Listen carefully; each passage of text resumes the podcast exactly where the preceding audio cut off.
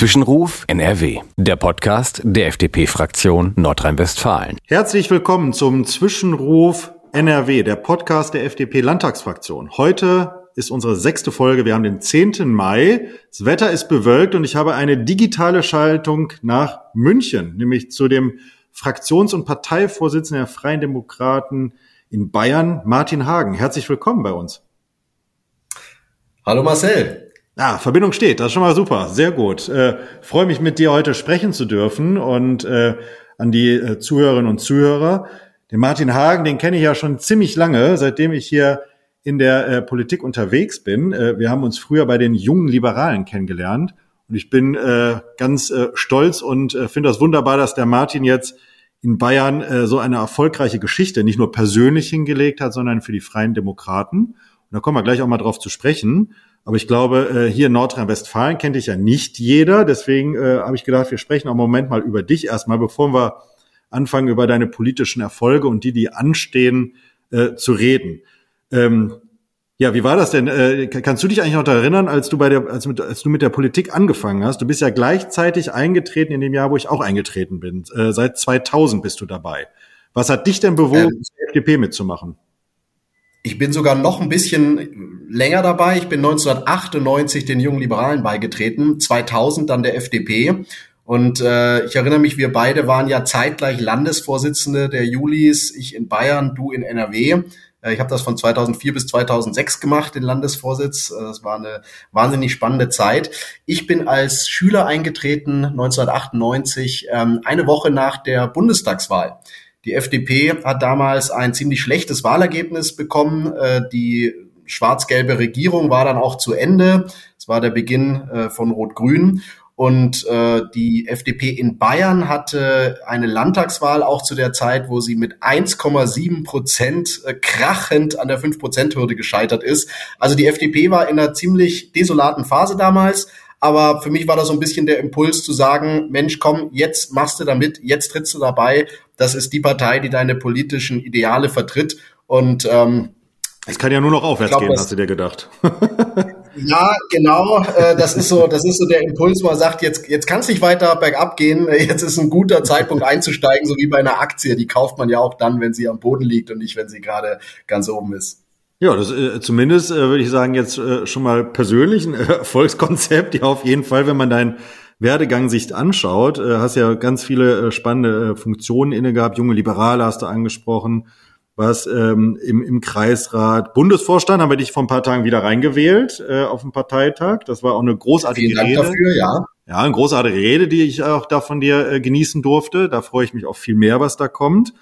Ähm, so, und aber das Wichtigste ist ja vielleicht das auch nochmal vorweg, so, äh, genau, da habe ich auch gelesen, das auch äh, sehr spannend, dass wir eine Gemeinsamkeit haben, noch eine. Seit in der Kinderkommission in Bayern bist du dort. Ähm, das wusste ich gar nicht. Das hatte ich das, jetzt erst tatsächlich in der Nee, das, das ist auch nicht gesehen. korrekt. Ach, das ist auch nicht korrekt. Ich weiß nicht, wo dieser Mythos herkommt. Ich bin nicht in der Kinderkommission. In der Kinderkommission ist meine Kollegin Julika Sand. Ähm, ich bin in Bayern im Ausschuss für Verfassung, Recht, Parlamentsfragen und Integration im Bayerischen Landtag. Ähm, ich bin in, äh, im Richterinnen- und Richterwahlausschuss. Ich war auch mal in der Datenschutzkommission. In der Kinderkommission des Bayerischen Landtags war ich, soweit ich mich erinnern kann, die.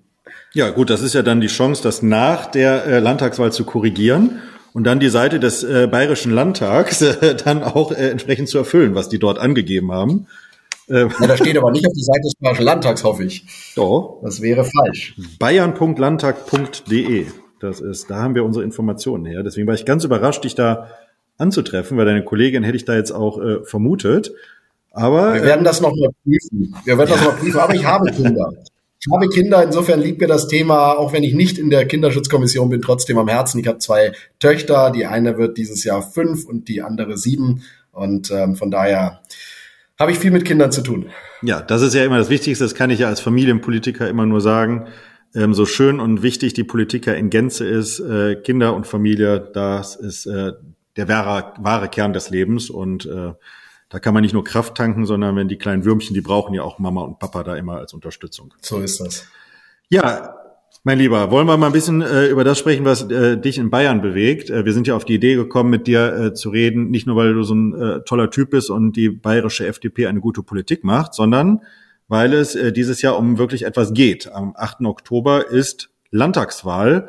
Wie ist denn deine Stimmung so? Hast du den Eindruck, ähm, dass das Ergebnis vom letzten Mal getoppt wird? Da hattet ihr, glaube ich, knapp über 5, 5,1. Ähm, oder kämpft man gerade deine Geschichte von 98 oder äh, die Zweistelligkeit? Wie sieht denn im Moment die Gefühlslage aus? Also verdient hättet ihr Zweistelligkeit und Markus Söder mal in die Opposition zu schicken. Aber erzähl mal, wie ist es denn in Bayern? Also wir sind zuversichtlich, dass wir das Ergebnis von 2018 steigern können. Damals hatten wir 5,1 Prozent. Das war ein sehr, sehr spannender Wahlabend. Um 1.15 Uhr nachts wussten wir, dass wir den Einzug in den Landtag geschafft haben. Wir kamen ja aus der außerparlamentarischen Opposition.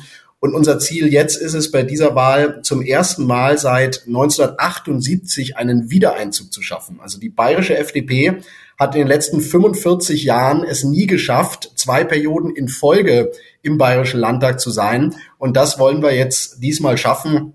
Die Stimmung ist gut, wir sind motiviert bis in die Haarspitzen. Ähm, die Ausgangslage ist, äh, würde ich mal sagen, noch Ausgang, ausbaufähig. Wir liegen momentan in Umfragen äh, so zwischen vier und fünf Prozent, je nach Institut. Ähm, wir setzen darauf, dass wir jetzt in den verbleibenden fünf Monaten natürlich das deutlich steigern können. Ähm, aber es ist in Bayern immer eine Herausforderung. Ja, Bierzelte müsst ihr gewinnen. Äh, äh was, was müsst ihr noch gewinnen? München?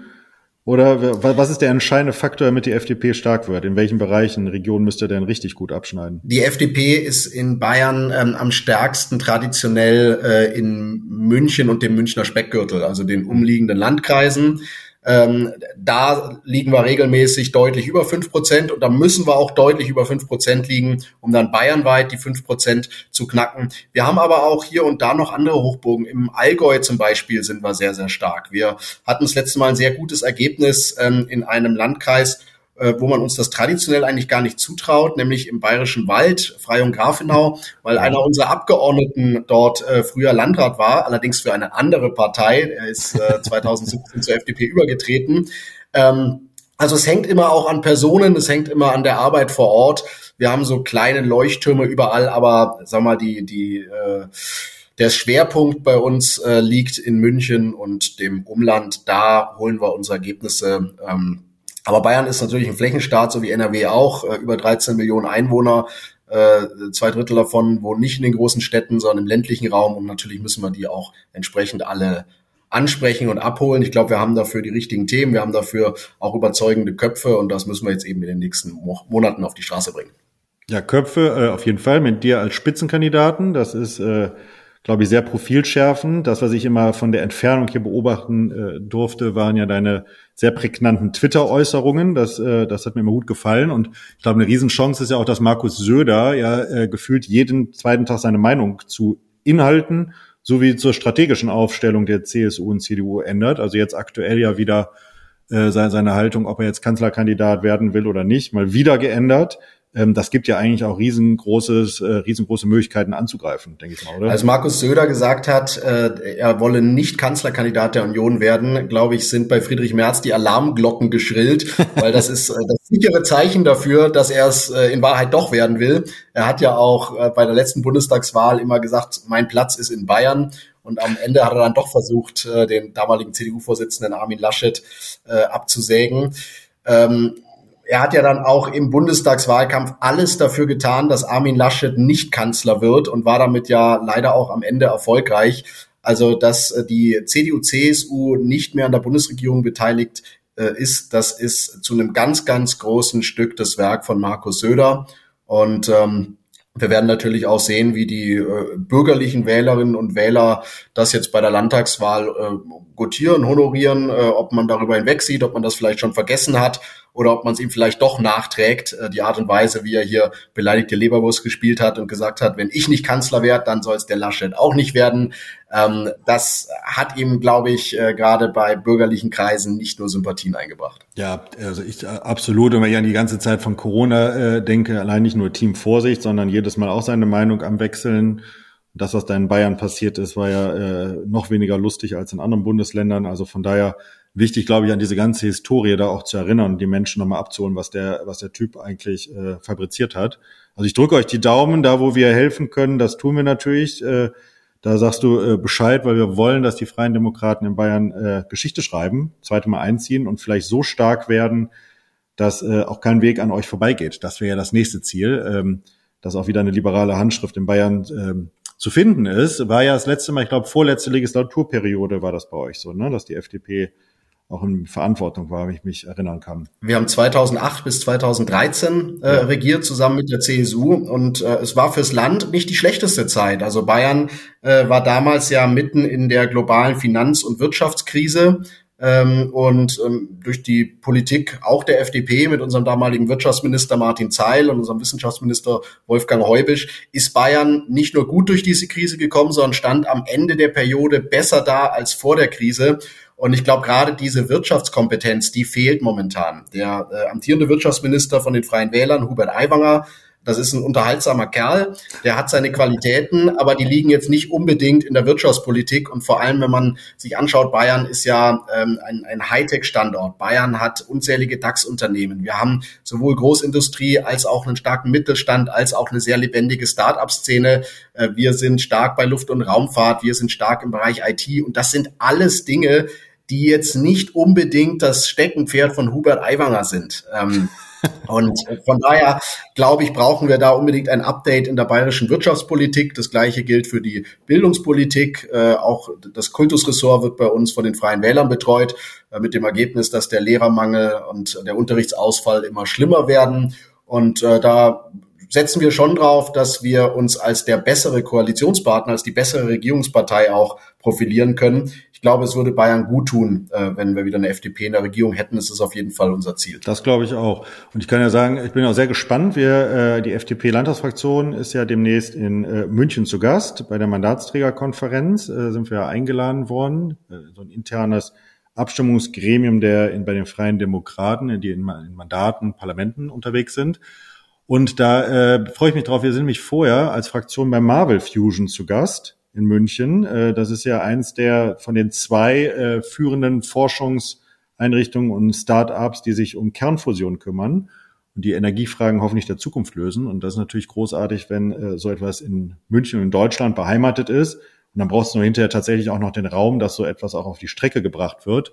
Und ich meine, dafür ist es ganz wichtig, dass die FDP dann tatsächlich in Verantwortung kommt, weil alle anderen Parteien wieder Gründe finden werden, warum das in Deutschland alles nicht geht und dann hinter solchen Unternehmen dann abwandern in die Staaten oder nach Israel oder sonst irgendwo hin. Und ähm, von daher äh, brauchen wir tatsächlich auch eine starke FDP, damit solche Zukunftsfragen auch in Deutschland beantwortet werden können. Ja, wir müssen sowieso ja froh sein, dass wir dieses kerntechnische Know-how noch haben in Deutschland. Die Grünen äh, wollen das ja eigentlich seit Jahrzehnten aus Deutschland vertreiben und damit uns auch die Chancen nehmen, die in äh, neuen Technologien liegen. Also im Bereich der Kernfusion, das ist sicher jetzt nicht die Lösung der Energiefrage in den nächsten zehn Jahren, aber für die Zukunft kann das natürlich wahnsinnig bedeutend werden. Und es wäre doch schade, wenn aus Deutschland dann äh, nichts dazu kommt, weil wir die klugen Köpfe ins Ausland vertrieben haben.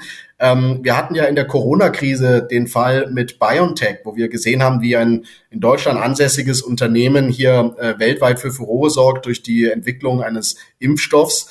Äh, wenn die Grünen sich 20 äh, Jahre vorher durchgesetzt hätten, äh, als sie ja auf einem Kreuzzug gegen die Gentechnik waren und auch äh, die, die Gentechnik im Bereich der Medizin äh, in Deutschland vertrieben hätten, dann wäre diese Firma äh, nicht in Deutschland ansässig, dann wäre der Impfstoff nicht aus Deutschland gekommen, möglicherweise überhaupt nicht gekommen. Und äh, das zeigt eben, dass es wichtig ist, technologieoffen zu sein und diese ideologischen Scheuklappen, die leider gerade die Grünen oft haben, gegenüber bestimmten Technologien abzulegen. Das stimmt. Und auch äh, äh, Fun Fact am Rande, und Mainz wäre nicht finanziell saniert. Das ist ja nach der erfolgreichen Produktion vom Corona-Impfstoff dann äh, die schöne kommunale Auswirkung, dass so Städte dann vielleicht auch mal aus der Schuldensituation rauskommen. Martin, wenn du einverstanden so bist. Ja. Ich bin ja selber Gemeinderat bei mir in der äh, Kommune und äh, solche Gewerbesteuereinnahmen wie Mainz bekommen hat, äh, wünscht sich natürlich jede Gemeinde in Deutschland. Absolut, nehme ich auch sofort. Ich würde mal ein bisschen auf die aktuellen Themen des, äh, der heutigen Zeit äh, oder der aktuellen Zeit äh, zu sprechen kommen. Wir äh, haben ja heute den großen Flüchtlingsgipfel in Berlin. Das Thema treibt äh, dich ja in Bayern und uns ja in Nordrhein-Westfalen auch massiv um, weil äh, der Flüchtlingszuzug enorm ist. Syrien, aus Ukraine, aus Afghanistan, aus allen Bereichen und äh, natürlich in Deutschland Aufnahmekapazitäten endlich sind, äh, nicht nur die Finanzfrage im Raum steht, sondern was passiert mit den Flüchtlingen, wo gehen die hin, wie kriegen wir die versorgt, vielleicht wie kriegen wir sie integriert, wie kriegen wir das hin, äh, dass das überhaupt alles miteinander übereingeht. Die Bundestagsfraktion hat viele Vorschläge gemacht, ähm, ihr aber auch in Bayern. Vielleicht hast du uns mal zu, äh, mit auf den Weg zu geben, was denn deine Meinung ist. Wo liegt denn im Moment das größte Problem bei der Flüchtlingspolitik und was müssten deiner Auffassung Freien Demokraten machen? Äh, können wir gerne mal drüber sprechen. Wir haben jetzt wie vor kurzem auch zwei, drei spannende Ideen entwickelt. Und ich finde, wir müssen auf jeden Fall raus aus dem Status quo, in dem wir uns befinden. Die Frustration bei den Menschen, ich nehme das so wahr, ist enorm. Im Übrigen bei allen, bei den Flüchtlingen, äh, aber auch bei, äh, bei, den, äh, bei den Einwohnern in unserem Land. Und da braucht es tatsächlich große, große Veränderungen. Aber vielleicht fängst du einfach mal an, deine Einordnung vorzunehmen. Ja, also die Situation ist definitiv äh, brenzlig. Wir haben in Bayern viele Landkreise, bei denen die Landräte, übrigens egal von welcher Partei die kommen, da ist sogar ein Grüner dabei, Alarm schlagen und sagen, äh, wir können nicht mehr. Wir sind am Limit, wir sind am Anschlag, unsere Aufnahmeeinrichtungen sind alle voll. Bei mir äh, im Landkreis hat der Landrat äh, schon gesagt, wenn jetzt das so weitergeht, dann müssen wir wieder die Turnhallen äh, in den Schulen zur Verfügung stellen ja, für die Flüchtlingsaufnahme. Wieder. Und das ist der Punkt, wo äh, die Eltern auf die Barrikaden gehen werden. Und zwar völlig zu Recht, weil die Kinder, die jetzt drei Jahre lang in dieser scheiß Corona-Zeit äh, mit den furchtbaren kinderfeindlichen Maßnahmen, die da ergriffen wurden, einen Mangel an äh, Sport und Bewegung hatten. Ja. Äh, denen jetzt zu sagen, und jetzt machen wir die Turnhallen wieder zu, weil wir das Flüchtlingschaos nicht in den Griff kriegen, das wäre ein absolutes No-Go. Und deswegen glaube ich, müssen wir unbedingt schauen, dass wir den, den Zustrom in den Griff bekommen. Und da müssen wir trennen. Wir haben auf der einen Seite die Menschen aus der Ukraine, die hier Zuflucht finden und wo, glaube ich, völlig unstrittig ist, dass diese Leute hier auch äh, Zuflucht finden müssen. Äh, die sind auch ganz überwiegend privat untergebracht. Das sind in der Regel nicht die, die in den äh, staatlichen Unterkünften leben, sondern die sind meistens äh, schon in, in Wohnungen und äh, häufig ja auch schon in den Arbeitsmarkt integriert. Ähm, für die Leute müssen wir hier natürlich Platz haben. Wir haben einen Krieg in Europa, äh, wir haben Fluchtbewegungen. Natürlich ist das unsere Verantwortung.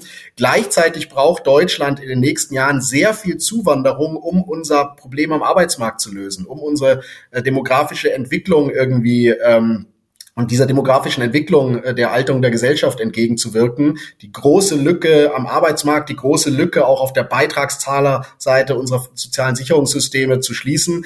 Und wenn wir sagen, auf der einen Seite haben wir diese Menschen aus der Ukraine, die aus humanitären Gründen hier Platz finden müssen, und auf der anderen Seite müssen jedes Jahr Hunderttausende zu uns kommen, damit wir unseren Wohlstand erhalten, dann können wir natürlich nicht noch eine dritte Gruppe, nämlich die Menschen, die aus aller Welt zu uns kommen, aus wirtschaftlichen Gründen, ohne dass sie die Voraussetzungen äh, hier in Deutschland auch für eine äh, Erwerbsmigration erfüllen, die können wir dann auch nicht alle aufnehmen. Und deswegen ist, glaube ich, wichtig, dass wir äh, den europäischen Grenzschutz verbessern. Es kann nicht sein, dass jeder, der äh, europäischen Boden betritt, dann letztlich bei uns im Sozialsystem landet und dann in der Realität ja auch äh, meistens bleibt, weil man diese Leute sehr schwer wieder in ihre Heimatländer kriegt.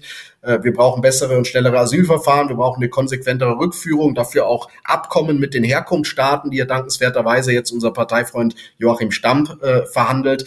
Ähm, da müssen wir, glaube ich, gucken, dass wir äh, weil wir begrenzte Ressourcen haben an Wohnraum zum Beispiel, die irreguläre, illegale Migration in den Griff bekommen. Ja, finde find ich genau richtig. Ich will aber das um einen Vorschlag ergänzen, auch mal, mal deine Meinung dazu einholen. Weil äh, was mich schon äh, massiv frustriert, das war schon bei der ersten Flüchtlingswelle so, dass es ja eigentlich ein Abkommen gibt in der Europäischen Union, dass die Flüchtlinge in Europa fair und vernünftig verteilt werden. Da will ich mal ein Beispiel nennen von äh, unserem Parteifreund und Bürgermeister in Stemwede, ist ein kleines Städtchen, 12.000 Einwohner, der hat über 400 Flüchtlinge äh, aufgenommen. Und die Partnerstadt in Frankreich, gleiche Größenordnung, hat äh, 40 Flüchtlinge aufgenommen. Und das stellen wir eigentlich in ganz Europa fest, dass sich da viele Staaten, nicht alle, aber viele einen sehr schlanken Fuß machen. Und äh, ich finde, wir müssen darüber diskutieren, wenn Dublin, so heißt dieses Abkommen ja, nicht umgesetzt wird, ähm, ist eine Idee, die sich mittlerweile bei uns hier in Nordrhein-Westfalen verfestigt, mit der wir jetzt auch nach außen hin aufgetreten sind, die, äh, die Gelder, die wir in die Europäische Union zahlen, einzufrieren. Also dass dann eben keine Gelder mehr von Deutschland äh, kommen, auch nicht an die anderen Staaten damit verteilt werden und fließen, äh, bis das hier entsprechend mal geregelt wird und jeder, jedes Land auch eine Verantwortung übernimmt. Würde mich mal deine Einschätzung zu interessieren, weil ich finde, wir müssen in, in gewissen Bereichen auch deutlicher werden, dass jetzt hier ein Punkt erreicht ist, wo entweder haben wir europäische Solidarität oder wir fallen wieder zurück in, äh, in, in Einzelstaaten denken. Und das müssen wir meines Erachtens Deutschland mal deutlich heftiger diskutieren, als wir das bislang tun. Ja, wir haben ja äh, eigentlich die Dublin-Regeln, die aber momentan nicht angewendet werden, nach denen ähm, jeder Flüchtling oder nach denen das Land, in dem ein Flüchtling zum ersten Mal äh, europäischen Boden betritt, für diesen Flüchtling zuständig ist. Da muss man natürlich sagen, das war jetzt eine Regelung, die auch ähm, für die Länder wie Italien oder Griechenland sehr nachteilig war, weil die meisten Flüchtlinge kommen nun mal nicht über die Nordsee, äh, und landen dann äh, bei uns in Deutschland, sondern die meisten Leute kommen eben übers Mittelmeer. Und äh, da war das natürlich auch nicht in Ordnung, dass dann einseitig diese Absolut. Länder die Lasten tragen müssen. Die wurden ähm, auch ziemlich alleine gelassen damals, auch von Deutschland. Ja. Absolut. Äh, man hat damals gesagt, CSU-Innenminister Friedrich hat damals gesagt, als Italien um Hilfe gerufen hat und gesagt hat, wir brauchen eine europäische Lösung, hat der damalige CSU-Innenminister gesagt, das sei kein europäisches, sondern ein italienisches Problem ja, nu, und kurz später wurde es halt ein deutsches Problem und jetzt wundern wir uns, warum andere Länder jetzt nicht sofort Hurra schreien, wenn wir um eine europäische Lösung bitten. Also wir brauchen eine europäische Lösung. Ähm, es ist momentan so, natürlich, die meisten Flüchtlinge, die nach Europa kommen, wollen nach Deutschland. Das hängt natürlich mit der sehr großzügigen ähm, sozialen Sicherung zusammen, die wir in Deutschland haben im Vergleich zu anderen Ländern. Ähm, das kann aber nicht sein, dass wir äh, der Magnet für Flüchtlinge werden aus ganz Europa und alle dann letztlich zu uns kommen. Ähm, ich glaube aber, dass es mit einer gerechten Verteilung nicht allein getan ist, sondern wir müssen wirklich den europäischen Grenzschutz verbessern. Wir müssen dafür sorgen, dass die Leute ihre Asylanträge schon in den Herkunftsländern oder zumindest in den Transitländern in Nordafrika oder wo auch immer stellen können, in deutschen Konsulaten und Botschaften. Ähm, diese Situation, äh, ein, ein äh, Migrant steigt in Libyen in ein Schlauchboot und sobald er damit ein paar Meter auf hohe See gekommen ist, äh, wird er von einem Seenotretter aufgegriffen, in einen italienischen Hafen gebracht und äh, wandert dann von dort aus weiter in das europäische Land, das er sich aussucht, wo die äh, Standards für Asylbewerber am großzügigsten sind. Das wird auf Dauer so nicht funktionieren. Das machen die Bürgerinnen und Bürger zu Recht nicht mit. Das führt übrigens auch in Ländern wie Italien natürlich zu dem, was wir erlebt haben, nämlich einem politischen Rechtsruck. Und ähm, deswegen müssen wir dafür sorgen, dass wir hier äh, die europäischen Grenzen sichern, der Gestalt, dass wir uns aussuchen, wer zu uns kommt. Natürlich, wer Anspruch auf Asyl hat, äh, der hat ein Recht, zu uns zu kommen. Und ähm, dann gibt es sehr viele Menschen, die hier eine Perspektive haben, weil wir sie am Arbeitsmarkt gut gebrauchen können als alternde Gesellschaft. Aber wir müssen die Entscheidung treffen, wer zu uns kommt. Diese Entscheidungen, die dürfen nicht die Schlepper treffen, die im Mittelmeer dort äh, kriminell ihr Geld verdienen und auch sehr viele Menschen in Lebensgefahr bringen. Das stimmt, das stimmt. Ja, spannendes, spannendes Thema. Gäbe es auch ganz viel zu sagen, was wir vielleicht auch in Deutschland machen könnten, um äh, diejenigen, die nicht wegen Krieg äh, flüchten, sondern wegen Klimawandel, Ernährung und ähnliches ähm, und äh, Perspektivlosigkeit, Arbeitslosigkeit und so weiter hier hinkommen. Das wären auch Themen, die man meines Erachtens dringend diskutieren muss. Äh, Finde ich, äh, ist auf jeden Fall notwendig, dass sich da Politik nicht wegduckt. Ein zweites Thema, was uns, äh, was uns hier zumindest in NRW umtreibt, wird mich auch in der Einschätzung aus Bayern interessieren, äh, dass jetzt auch im Wahlkampf eine Rolle spielt oder ob ihr sagt, das äh, ist doch alles ganz gut gelaufen, weil über Jahre die CSU äh, den Bundesverkehrsminister gestellt hat. Wir haben ja hier in Nordrhein-Westfalen eine sehr angespannte äh, Verkehrslage mit massiven Staus, haben ja zum Glück dank unseres äh, Bundesverkehrsministers die A45, die, die Brücke Rahmenmetallbrücke gesprengt, das ist schon mal gut. Jetzt muss sie auch noch ganz schnell wieder neu gebaut werden, wo ja ganze Städte einfach im Verkehrschaos äh, ähm, versinken zurzeit. So, und wie ist denn da die Situation bei euch? Hast du den Eindruck, dass äh, die Infrastruktur, Schiene, Bahn, äh, ÖPNV gut ist oder muss da ausgebaut werden? Ähm, ähm, hast du den Eindruck, dass die bayerische Landesregierung das alles auf die Kette bekommt oder ähm, ist die Lage ähnlich wie bei uns? Also wir haben in Bayern auch. Er spunzelt für alle, die das. wir haben in Bayern auch sehr viel Stau. Ähm, wir haben den längsten Stau äh, des vergangenen Jahres bei uns auf der A8 in Bayern gehabt. Und äh, ich bin sehr froh, dass unter anderem dieses Teilstück, aber auch viele andere Teilstücke äh, jetzt beschleunigt ausgebaut werden, dank der FDP, die in der Bundesregierung sich da auch gegen die Grünen durchgesetzt hat, dass die Planungsbeschleunigung eben nicht nur für ähm, erneuerbare Energien und Bahntrassen gilt, sondern auch für die Straßeninfrastruktur. Ich glaube, das ist ganz wichtig. Es geht ja nicht darum, dass wir jetzt äh, unzählige neue Autobahnen bauen, aber dass wir Engstellen beseitigen und ähm, damit auch der Verkehr besser fließen kann. Wir haben in Bayern ähm, ein Riesenthema in, infrastrukturell mit der sogenannten zweiten Stammstrecke der Münchner S-Bahn. Äh, das ist ein Jahrhundertprojekt, über das seit langer Zeit geredet wird und seit einiger Zeit äh, jetzt auch sich im Bau befindet. Ähm, das ist ein Projekt, das sich jetzt aber zu so einer Art zweiten BER entwickelt. Also das, was der Berliner Flughafen dort für die SPD war, wird diese zweite Stammstrecke der Münchner S-Bahn für die CSU. Ähm, es wird äh, ein Vielfaches so teuer werden und es wird mindestens doppelt so lang wie geplant dauern.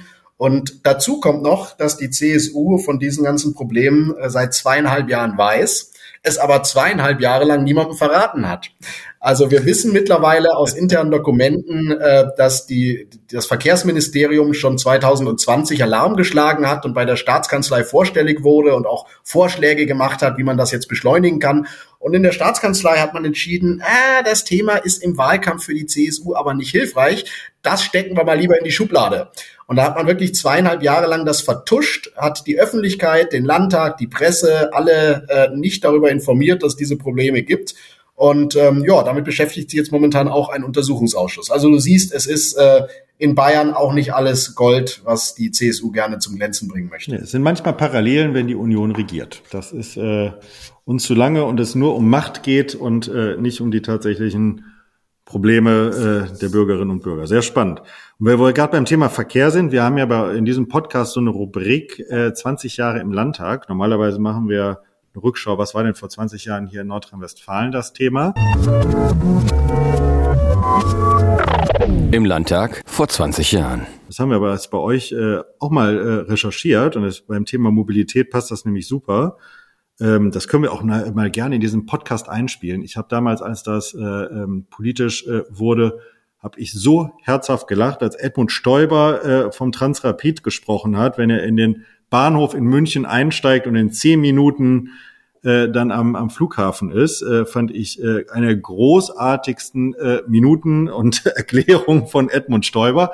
Also sollten wir definitiv jetzt hier einmal einspielen, damit das auch jeder nochmal hört, auch von den jüngeren Zuhörerinnen und Zuhörern. Wenn Sie vom Hauptbahnhof in München mit zehn Minuten, ohne dass Sie am Flughafen noch einchecken müssen, dann starten Sie im Grunde genommen am Flughafen, am, am Hauptbahnhof in München, starten Sie Ihren Flug. Zehn Minuten, schauen Sie sich mal die großen Flughäfen an.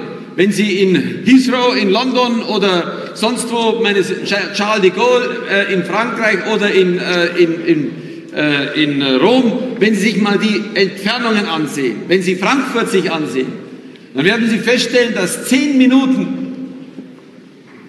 Sie jederzeit locker in Frankfurt brauchen, um Ihr Geld zu finden. Wenn Sie vom, Flug, vom, vom Hauptbahnhof starten, Sie steigen in den Hauptbahnhof ein, Sie fahren mit dem Transrapid in zehn Minuten an den Flughafen, in, an den Flughafen Franz Strauß. Dann starten Sie praktisch hier am Hauptbahnhof in München.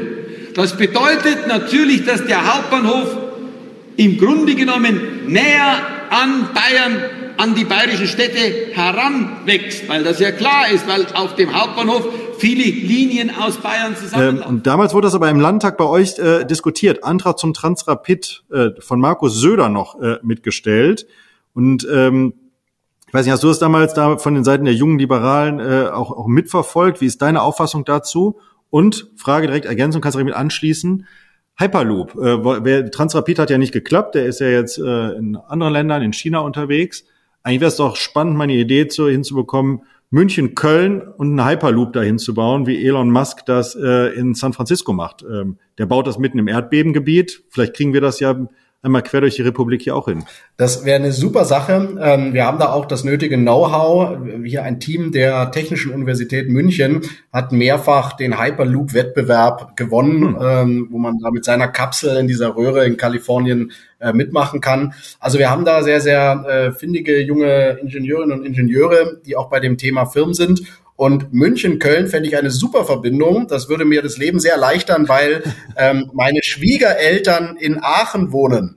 Und äh, wenn wir da nicht mehr mit dem Zug oder mit dem Auto äh, rumbimmeln müssten, sondern mit dem Hyperloop schnell von München äh, in Nordrhein-Westfalen wären, das fände ich richtig Aber da müssen wir nur noch die, die Anschlussstelle zwischen Köln und Aachen in den Griff bekommen. Das ist das nächste Problem. Da brauchen wir dann die Flugtaxis, die ja auch noch bei euch entwickelt werden. Ich sage ja, das ganze Thema Innovation ist ja bei euch ja, ganz viele, ganz viele faszinierende Entwicklungen, die wir da haben. Und äh, ich, ich schaue das wirklich mit großer Faszination an. Das sind alles Dinge, die, glaube ich, äh, in, in 10, 20 Jahren hier ähm, unser Leben massiv verändern werden und die Art, wie wir uns fortbewegen. Äh, ich finde das sehr, sehr spannend und ich freue mich, wenn solche Innovationen aus Deutschland kommen. Ähm, das zeigt, wie wichtig das ist, dass wir ja auch gerade beim Thema Forschung und Wissenschaft, aber auch beim Technologietransfer von den Universitäten in die Wirtschaft äh, weiter vorankommen. Äh, da hat ja bei euch in Nordrhein-Westfalen der gute Andreas Pinkwart wahnsinnig viel geleistet ähm, ein großartiger Minister gewesen. Wirklich, da haben wir immer sehr neidisch aus Bayern draufgeschaut, der auch äh, das meiner Meinung nach beste Hochschulgesetz der Bundesrepublik hier geschaffen hat. Äh, da fehlt bei uns der Staatsregierung momentan so ein bisschen der Drive. Also wäre ja großartig, wenn Andreas Pinkwart Bundeswirtschaftsminister wäre in den jetzigen Zeiten und der Kollege Habeck äh, sich äh, um irgendwas an. Jetzt will ich den Schleswig-Holsteiner nicht zu sehr da auf den Schlips treten, aber da wieder unterwegs ist, das würde für die Bundesrepublik auf jeden Fall äh, besser sein. Dann gibt's ja noch einiges, was die da in Berlin jetzt hoffentlich korrigieren müssen. Stichwort Heizungsgesetz. Ja, für die, ja? Für die Bundesrepublik wäre das gut, aber denkt doch auch an äh, die arme Familie Greichen. Was würde die denn dann machen? ja, das ist ja, das, das, ich, ja, man muss jetzt ein bisschen aufpassen, was man sagt. Ich sage nur immer, wenn wir es als FDP uns mal sowas erlaubt hätten, was da äh, der Kollege Habeck äh, gemacht hat mit seinen familiären Verbindungen, mein Lecco, Lecco mio. Da sind auch die Journalisten sehr oh, freundlich äh, unterwegs mit ihm, sehr, sehr zugänglich nach wie vor. Aber das stimmt. Ich glaube, die Bürgerinnen und Bürger können das schon ganz gut einordnen, wenn so etwas äh, passiert. Habe ich den Eindruck. Das sieht man ja auch an den Umfragen in letzter Zeit. Und wir beide als äh, Landes, Landespolitiker in Opposition können uns da ja auch ein bisschen freier zu äußern als die äh, Parteifreunde im Bund, die ja in Koalitionsdisziplin eingebunden Das stimmt, aber auch da darf man ja mal sagen, also da wenn familiäre ähm, Verbindungen äh, da sind, ähm, dann sollte gerade die Partei, die den längsten und größten moralischen Zeigefinger dieser Republik hat und Transparenzregeln an jeden und alles ansetzen will, sollte sich vielleicht erstmal in die eigene Nase packen, ob das alles so, so richtig ist, was man da macht. Ähm, also da mussten auch Minister im Übrigen schon für weniger zurücktreten. Das erinnere ich mal auch in der Historie. Ne, also da muss Absolut. Ich erinnere mich an einen FDP-Minister mhm. aus deinem Bundesland. Äh, da gab es mal irgendwie so wegen einem Briefkopf äh, genau. eine Affäre. Ja, ne? musste deswegen damals zurücktreten. War sogar Vizekanzler. Also von daher äh, sind die, wie gesagt, ist die die Öffentlichkeit im Moment noch sehr äh, sehr freundlich zu ihm. Aber ich denke, die Bürgerinnen und Bürger, die können das sehr gut einordnen. Ja, wir kommen aber auch mehr oder weniger auf die Zielgerade. Ähm, wir haben immer noch ein, ein Thema äh, zu, zum Schluss, nämlich äh, wenn wir feststellen, dass äh, Bürgerinnen und Bürger äh, uns irgendwo äh, einen spannenden Kommentar schicken. Der Kommentar der Woche. Da wir heute ja eine bayerische Folge haben, haben wir das uns mal bei euch angeschaut. Äh, ihr habt ja euch auch stark gemacht für das Wahlalter mit 16. Das gibt's ja also offensichtlich noch nicht in Bayern. Wir äh, fordern das ja hier auch die ganze Zeit. Schwarz-Grün. Nordrhein-Westfalen möchte das gerne einführen, aber wie das so im Regierungshandeln ist, äh, sieht man im Moment keine Aktivität dazu, sondern äh, angeblich viele andere wichtigere Themen. Dabei ist es ziemlich schnell zu organisieren. ist ja nur ein Satz, den man äh, bei uns aus der Verfassung ändern oder streichen muss. So, und ihr habt das ja auch gefordert. Kannst du gleich noch was inhaltlich zu sagen? Und da gab es ein ein David, mit Nachnamen kann ich nicht genau äh, erkennen, was er sagt. Vor drei Tagen hat er geschrieben äh, zu dem Thema Wählen mit 16 unbedingt dafür, wer schon unter das Strafrecht fällt oder schon Steuern zahlen darf, sollte auch in der Lage sein, die Rahmenbedingungen mitzubestimmen. So, ist das der genaue Antrieb dahinter oder ähm, was ist, was ist eure Motivation, äh, das Thema äh, Wahlrecht, äh, Wahlalter mit 16 anzustreben? Oder Wahlrecht mit 14 oder mit 17? Also wir streben jetzt das Wahlalter 16 an in Bayern und das ist natürlich ein gutes Argument. Wer hier Steuern zahlt, ähm, nach dem guten alten Motto uh, No Taxation without Representation, der sollte auch über die ähm, über die die die Verwendung dieser Steuermittel damit entscheiden dürfen. Und es gibt eben junge Menschen, die schon ähm, vor der Volljährigkeit hier im Arbeitsmarkt sind und Steuern zahlen. Ähm, insgesamt ist es ja so, dass die Entscheidungen, die äh, wir in den Parlamenten treffen, insbesondere die jungen Generationen sehr stark betrifft und vor allem noch länger in der Zukunft betreffen wird als die älteren. Und ähm, deswegen wäre es, glaube ich, auch angemessen, wenn die jungen Leute äh, sich beteiligen können ähm, bei den Entscheidungen der Gestalt, dass sie die Parlamente mitwählen. Dort, wo das schon äh, existiert, dort wo es das schon gibt, äh, häufig auf kommunaler Ebene, aber auch in manchen Bundesländern auf Landesebene. Da sieht man ja auch, dass die jungen Leute durchaus äh, vernünftige Entscheidungen treffen, dass sie äh, durchaus auch reflektiert ihre Entscheidung treffen, dass sie sich gut informieren vor einer Wahl über die Wahlprogramme, vielleicht besser als äh, mancher älterer Zeitgenosse, der einfach seit Jahrzehnten das Kreuz immer an der gleichen Stelle macht. Ähm, und dass da auch nicht irgendwelche vogelwilden Parteien gewählt werden, sondern ähm, im, im, Wesentlichen auch äh, die Parteien der demokratischen Mitte, die sonst auch äh, so äh, bei den Wahlen dann ähm, gestärkt werden. Also ich sehe wenig Argumente gegen das Wahlalter 16 und sehr viele dafür. Und äh, gerade in einer immer älter werdenden Gesellschaft, finde ich, ist es auch wichtig, dass die Stimme der jungen Generation hier zählt. Ja, te teile ich. Ähm, ich finde es immer ganz, ganz spannend. Ich glaube sogar, dass die äh, junge Politikerinnen und Politiker äh, viel, ähm, viel bessere Politik machen werden. Ich kann mal ein Beispiel nennen. In der Stadt hier neben Düsseldorf in Monheim ist vor, leider nicht von der FDP, aber vor einigen Jahren von der Freien Wählerorganisation ein ganz junger Bürgermeister gewählt worden mit Anfang 20. Und der hat es geschafft, innerhalb von zehn Jahren die Stadt Monheim aus dem Verschuldungssumpf und äh, total langweilige äh, Stadt zu einer der innovativsten Städte zu entwickeln mit selbstfahrenden Bussen, äh, äh die Verschuldungssituation abgebaut, eine reiche Kommune mittlerweile zu entwickeln. Das hat tatsächlich eine Reform nach der nächsten angestoßen. Und das, äh, den Mut kann man, glaube ich, gut mitbringen, wenn man sehr jung und äh, frisch in so ein Amt reinkommt und vielleicht auch manche Denkblockaden nicht im Kopf hat, was vielleicht mit fortgeschrittenem Alter passieren kann. So, und von daher ähm, finde ich das mal sehr spannend und im Übrigen auch schräg. In Nordrhein-Westfalen darf man ja mit 16 bei der Kommunalwahl wählen, aber du darfst dich selber nicht aufstellen lassen. Auch das ist, äh, du darfst wählen, wer dich vertritt, aber selber nicht deinen Hut in den Ring werfen, äh, tatsächlich am Stadtrat zu sitzen. Also das sind äh, Gedankengänge, die alle nicht abgeschlossen sind. Von daher ähm, hoffe ich, dass das bei euch in Bayern gelingt, dass das ein Koalitionsargument sein wird hinterher, wenn ihr in Verhandlungen im Oktober seid über die nächste äh, Landesregierung. Und in Nordrhein-Westfalen haben wir ja schon der Regierung angeboten, auch für die nötige verfassungsändernde Mehrheit zur Verfügung zu stehen. Bin ich mal gespannt, ob sie dieses Angebot aufgreift und aufnimmt und dann auch irgendwann mal eine Gesetzesinitiative auf den Tisch legen wird. Also sehr spannend das Ganze. Mein Lieber, wir haben einen spannenden und guten Diskurs gehabt über aktuelle Themen. Ähm, ich glaube, unsere Zuhörerinnen und Zuhörer konnten sich äh, ein kleines Bild von dir machen. Und viele kennen ja auch noch äh, ähm, Wählerinnen und Wähler in Bayern. Da gibt es dann entsprechend hoffentlich gute Wahlempfehlungen. Und sonst gilt es wie beim Podcast, äh, wie bei Podcast-Empfehlungen, wenn man keine Wahlempfehlung aussprechen möchte, sollte man lieber schweigen und ansonsten jeden in Bayern unterstützen und den Martin Hagen, damit äh, sich dort etwas ändert und äh, Markus Söder vielleicht sogar im Optimalfall auf die Oppositionsbank geschickt wird. Das wäre natürlich ein großartiger Erfolg. Ähm, für den Podcast gilt abschließend zu sagen das Gleiche. Äh, wenn es euch gefallen hat, dann bitte liked äh, uns und bewertet uns mit fünf Sternen. Ansonsten schweigt. Das äh, würde uns dann auch helfen.